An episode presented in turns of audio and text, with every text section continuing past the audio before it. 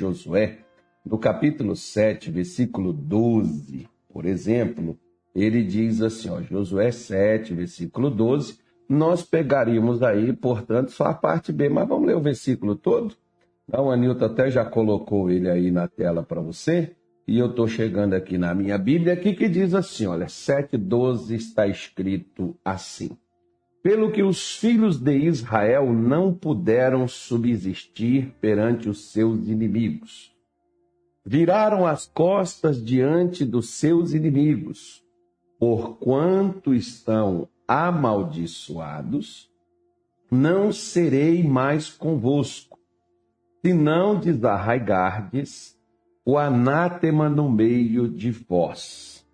Levanta-te, pois, e santifica o povo, e dize: santificai-vos para amanhã, porque assim diz o Senhor, o Deus de Israel.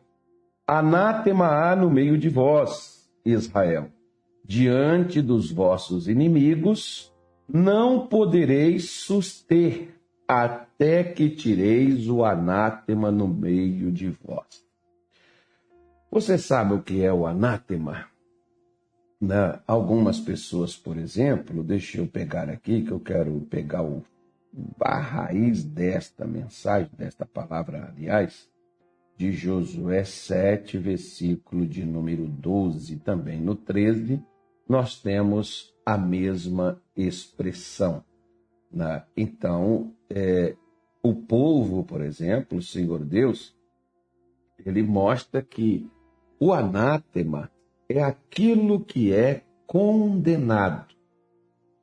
Deus havia dito ao povo que quando eles entrassem na terra de Jericó, no, na cidade de Jericó, perdão, era para eles não pegar nem do ouro, nem da prata, nem de coisa alguma naquela cidade. Tudo que tivesse de riqueza, tudo que tivesse ali é, de valor, seriam levados para os tesouros do Senhor. Seria dado a Deus. Era a primeira cidade que eles estavam conquistando na terra. Então estava ali a, adotado como se fosse, não era, mas como se fosse a lei das primícias, a primeira vitória dedicada para Deus. Assim como às vezes tem aquelas pessoas que o primeiro lucro, o primeiro renda, o primeiro ganho, o primeiro salário, o primeiro negócio, né? Muitas pessoas costumam é, fazer e entregar a Deus como forma de expressão de gratidão ou de fidelidade. Não foi o povo que fez esse compromisso, foi Deus que requereu do povo que eles consagrassem todas as coisas de valor que tinham dentro da terra de Jericó iriam para os tesouros do Senhor.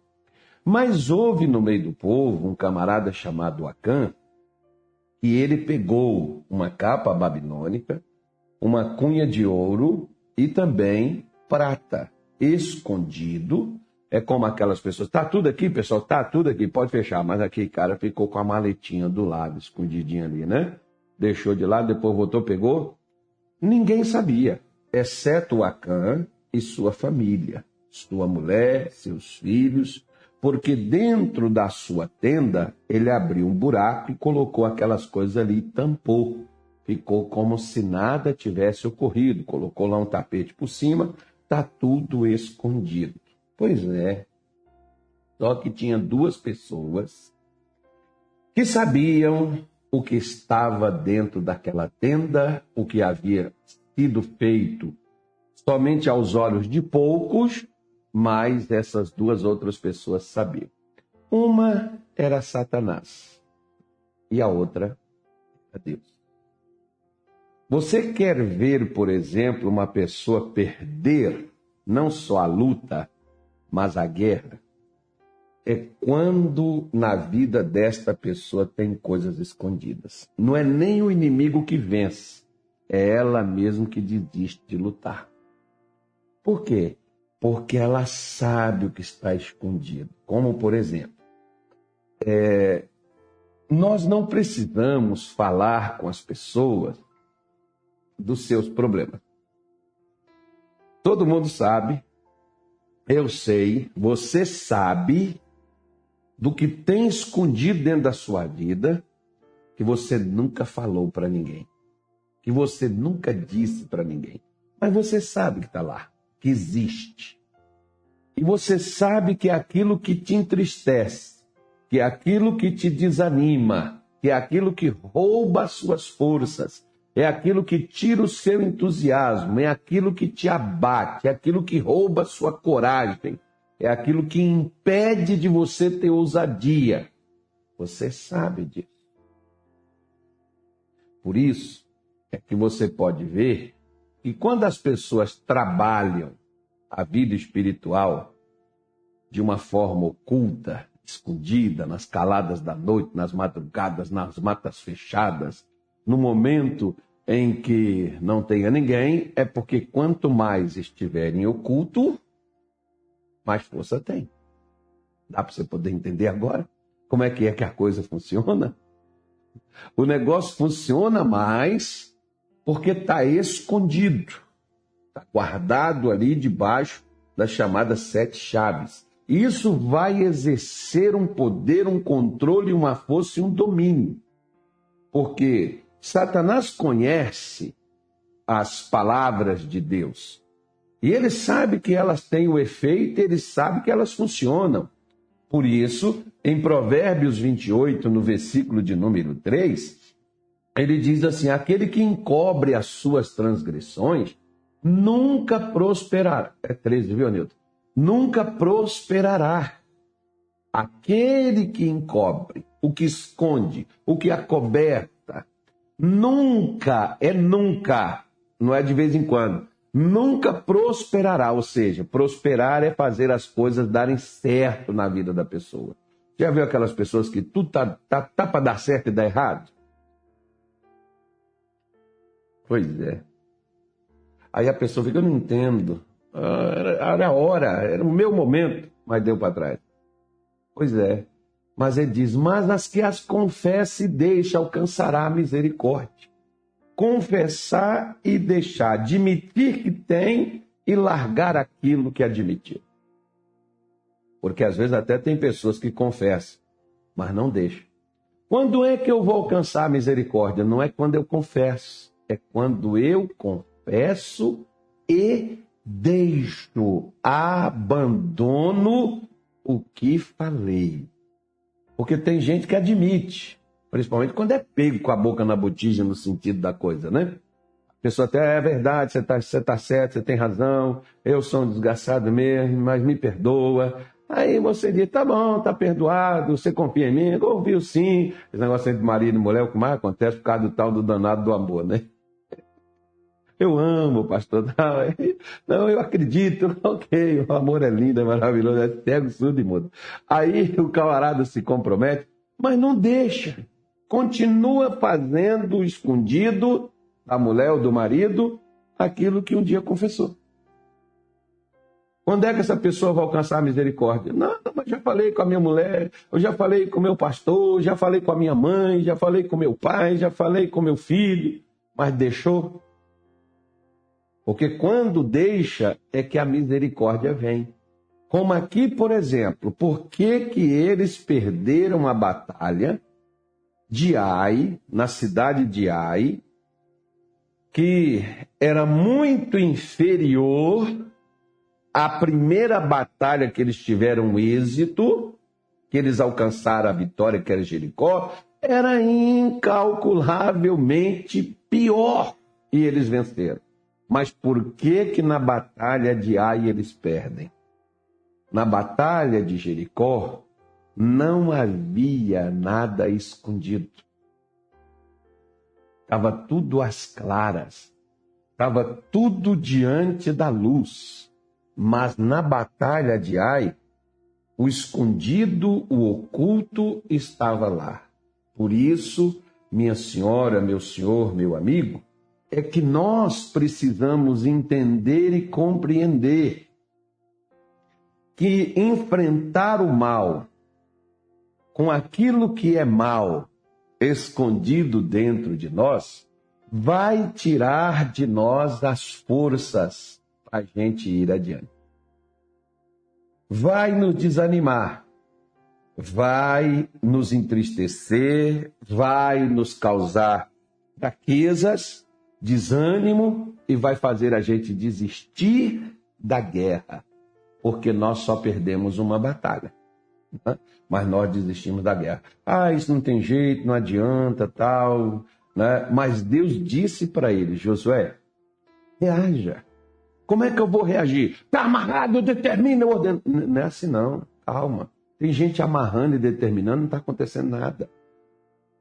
A reação, às vezes, não é em palavras, é em silêncio, é calar. Às vezes não é falar nada, não, é ficar calado. Porque às vezes a nossa língua não cabe dentro da nossa boca. Como aqui, por exemplo, Deus disse para eles: olha, é, vocês não podem resistir os inimigos. Vocês correram deles, por quê? Porquanto vocês estão debaixo de uma condenação. E essa condenação existia? Existia, ela era verídica? Era. Porque sendo ela verídica ou não, a condenação já nos elimina. Nós já nos vemos incapazes. Agora, se ela é verdadeira, se ela é autêntica, como por exemplo, uma pessoa me faz uma acusação. Ela é verdadeira? Deveria ser para mim me recolher, reconhecer meu erro, confessar o meu erro, abandonar o meu erro e seguir a minha vida. Mas não, eu quero provar por A mais B que eu estou certo, estando errado. Como Israel fez aqui, tentaram ir para a luta, quando eles deveriam ter se recolhido, como fez Josué. Josué prostrou-se no chão, colocou sua vida diante de Deus, jejuou, orou naquele dia todo, não comeu nada, não bebeu nada durante aquele dia, para separar sua vida diante de Deus, para poder reagir da forma correta, para que na próxima batalha não perdesse ela, porque uma das coisas que faz a gente perder a guerra é quando a gente perde a batalha não é uma vez. Perder a batalha uma vez pode ser até normal. Né? Agora, está sempre perdendo as batalhas, sabe o que, que isso vai te acontecer? Isso vai fazer você desistir. E muitas coisas que nós perdemos, não é que o mal está vindo contra nós, é porque o mal está em nós. O engano, a mentira, a vaidade, o orgulho, né? Porque o orgulho é não reconhecer não descer do salto, não, não, não descer da pose. Porque tem gente que bate no peito, não, eu não erro, eu não peco, eu não falho. Gente, a Bíblia diz: se nós dissermos que não pecamos, somos mentirosos e a verdade não está em nós. Nós somos humanos. Bom seria que a gente não pecasse, quem dera. Mas às vezes a gente peca só de, de achar que não é pecador, já somos. Lembra daquele homem que estava lá no templo batendo no peito né, e dizia: Senhor, é, tem misericórdia de mim, que eu sou um pecador. Aí o outro está lá e está dizendo assim: Graças eu te dou, Senhor, porque eu jejuo duas vezes por semana, eu dou o dízimo de tudo e não sou como os demais homens. Eu sou um cara diferente. Olha o orgulho deste homem da sua religiosidade. Porque tem pessoas que dizem assim: eu vou no monte, você não vai. Eu oro todo dia, você não ora.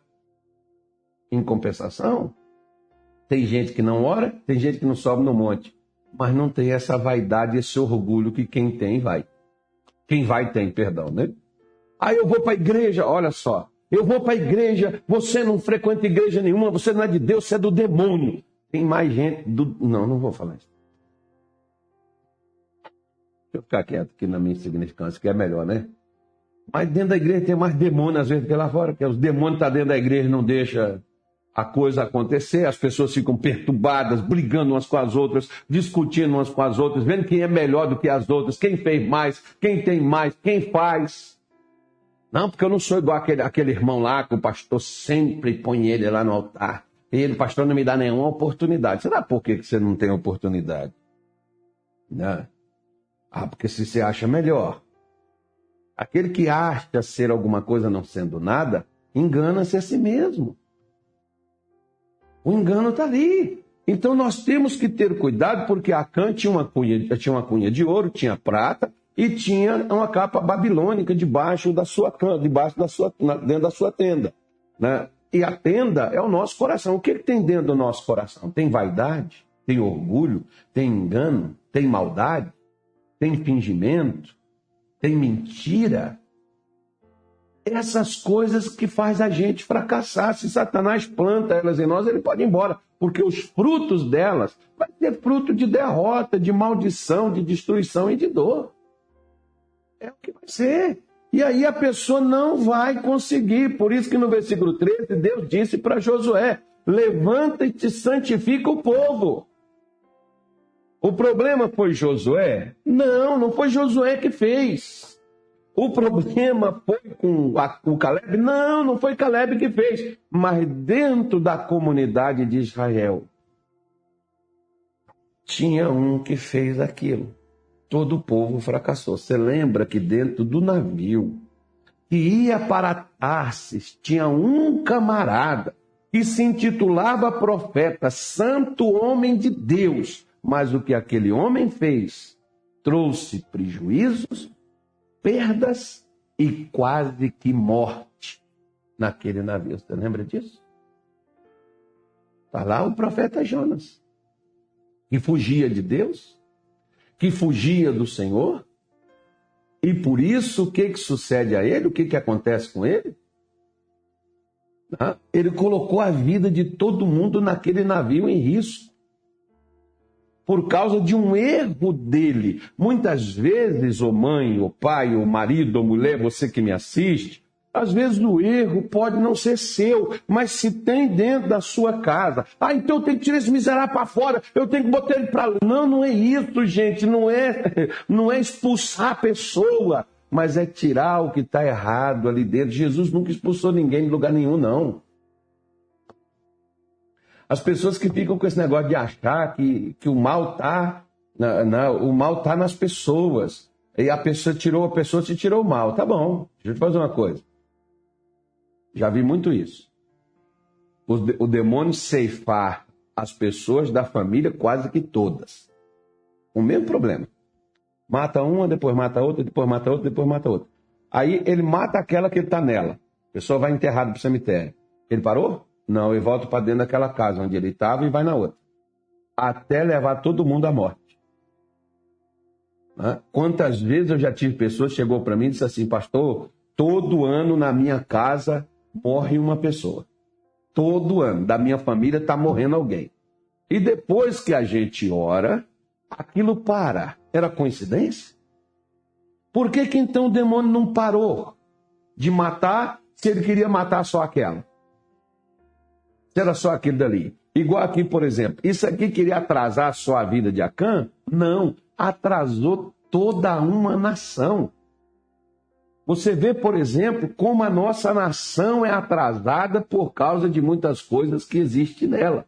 E que se não fosse o povo de Deus para estar no meio, para se dispor, para se santificar, para se consagrar, para arrebentar, para quebrar essas coisas, já teria afundado esse barco há muito tempo como estava lá Josué e Deus chamando ele, santifica o povo para amanhã.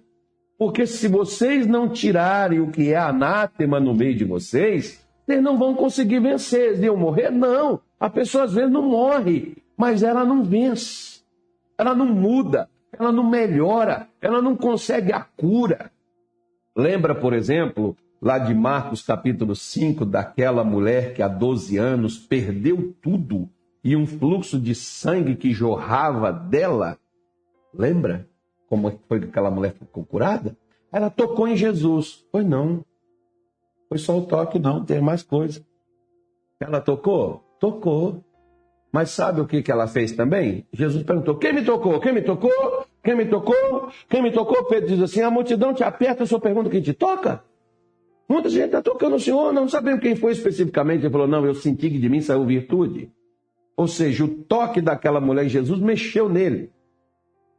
E ele está olhando, e ele está olhando para ver quem era. Aí a mulher veio e a expressão da Bíblia é essa. E contou-lhe toda a verdade. Toda. E o que que Jesus falou para ela? Ele disse assim, ó: Filha, tua fé te salvou. Vá em paz e ser curada deste teu mal. Existia um mal lá, né? O fluxo de sangue estava lá? Estava. Mas por quê? Porque tinha algo que alimentava aquele fluxo. E quem que alimentava aquele fluxo? Era o mal. Quando tem uma doença que é alimentada pelo mal na minha vida, quando tem, uma, quando tem um vício que é alimentado pelo mal, quando tem um problema que é alimentado pelo mal, por mais que eu lute contra ele, enquanto eu não removo o mal, aquele problema não cessa. Deu para você entender? Nem todo problema é ocasionado por um mal. Mas quando é um mal que ocasionou aquilo, enquanto não removeu o mal, não remove o problema. Você pode expulsar, amaldiçoar, jogar, botar o sal grosso, beber água ungida, rosa ungida. Você pode fazer o que você quiser. Não vai mudar. Não vai mudar. Né? Não muda. Então, minha senhora, meu senhor, meu amigo, o que, que Josué faz? O versículo 3 diz: Disponha-te, santifica o povo e diz: Santificai-os amanhã, porque assim diz o Senhor Deus de Israel. Há coisas anátemas, há coisas condenadas no meio de vós e não podereis resistir até é, enquanto, ele diz, enquanto não eliminardes do vosso meio as coisas condenadas. Tipo assim, tá aqui, ó. Não, vou colocar isso aqui. Tá aqui a xícara aqui, ó. O café tá aqui, não, tá para cá. É, tá para cá. Isso. Vamos supor que aqui seja mel. Aqui não tem formiga aqui, onde nós estamos aqui nesse mini estúdio aqui. Nessa sala aqui não tem, não é estúdio, não é sala, tem, não tem formiga. Mas se nós colocarmos o mel aqui, daqui a pouco vai estar cheio de formiga aqui. Ah, eu quero eliminar as formigas daqui de dentro. O que, que eu faço? Retiro o mel.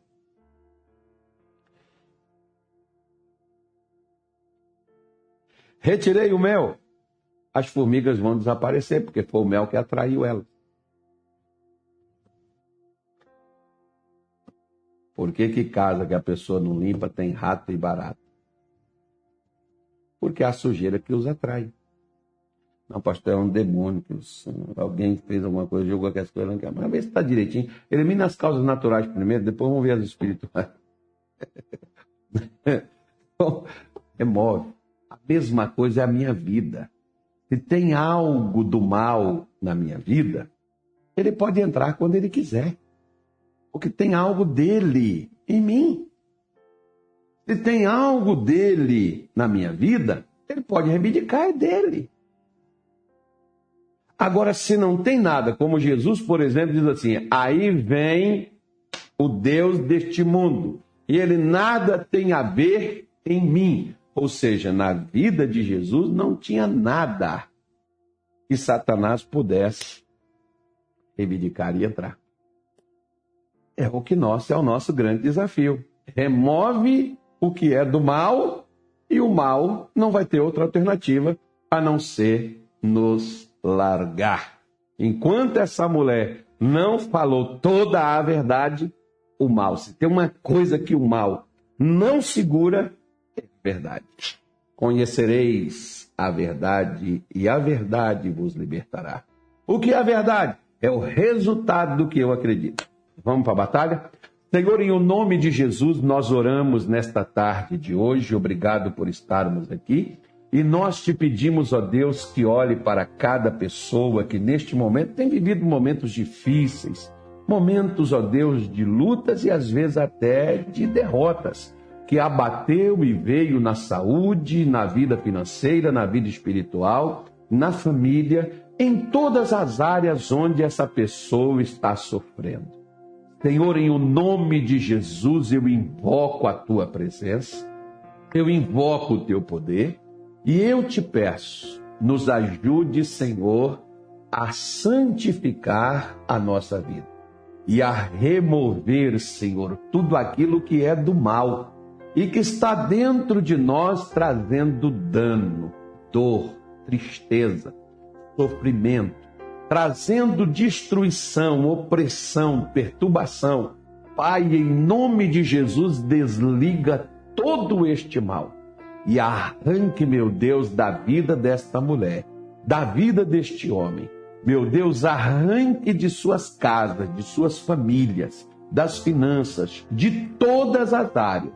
Onde o mal prevaleceu, quebra a força e desliga. Desfaça e anule tudo que não presta no nome de Jesus. Coloque a tua bênção sobre eles, lhes dê a tua paz.